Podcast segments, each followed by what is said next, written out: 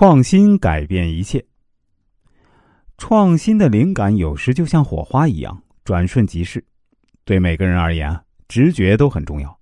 爱因斯坦曾说：“真正宝贵的是直觉。”物理学家普朗克说：“每一种假设都是想象力发挥作用的产物，而直觉是想象力的来源。但直觉常常变得不靠谱，不管他在假设时是如何的不可缺少。”没有谁会想到，日本一九八九年度第二大畅销商品竟然是毫不起眼的眼镜布。有百分之七十的日本人呢与眼镜有缘，眼镜每年的销量都很大。可是啊，多年来眼镜布只配放在眼镜盒里，就因为它款式陈旧、色调单一。东伦产品开发部的新井天天苦恼眼镜擦不干净的原因。一次呢，他灵机一动。为什么不开发一种新式的眼镜布呢？于是他走访了许多眼镜店，发现眼镜布只是作为眼镜的附送品，没有一家企业愿意花费心思去单独开发眼镜布。新井决定啊，打破这个惯例。他的理由呢有三点：第一，日本人的消费水平和结构呢已经发生了很大变化，多数人啊都不将附送品放在眼里了，只要商品有吸引力呢，照样会销路畅通。第二。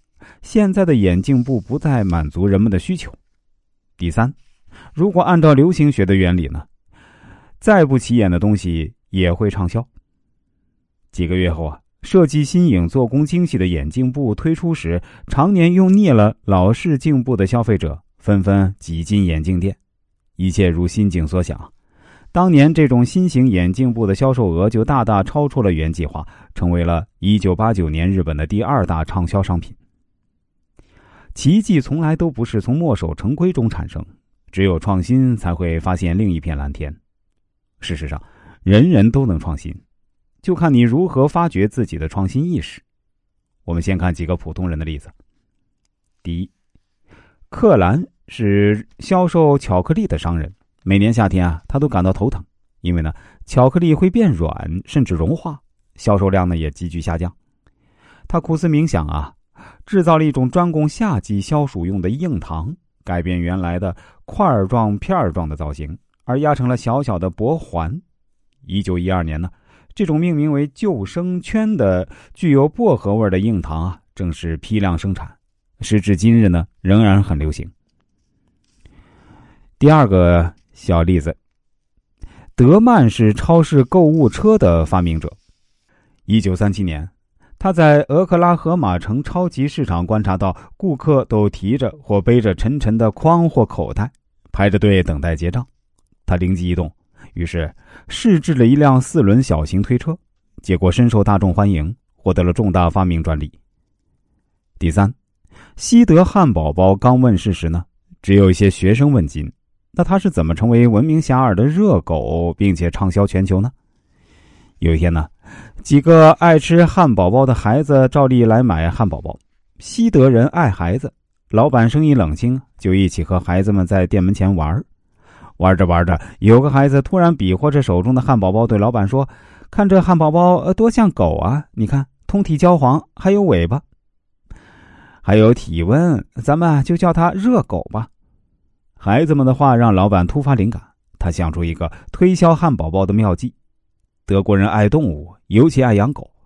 老板从国人这一心理出发，发展了孩子们汉堡包像狗的说法，编了一首“热狗热狗”的儿歌，让常来玩的小学生在上放学的路上唱着歌。每天呢，就给他们两个汉堡作为报酬。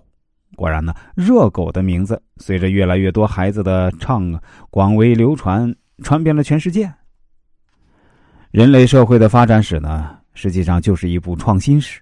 如果没有生产工具的产生，人类至今仍然过着茹毛饮血的生活；如果没有冶铁技术的创造，人类还停留在农业文明时代；如果没有第一台蒸汽机的发明，动力时代只能是空谈；如果没有计算机的发展，人类就不能进入信息文明时代。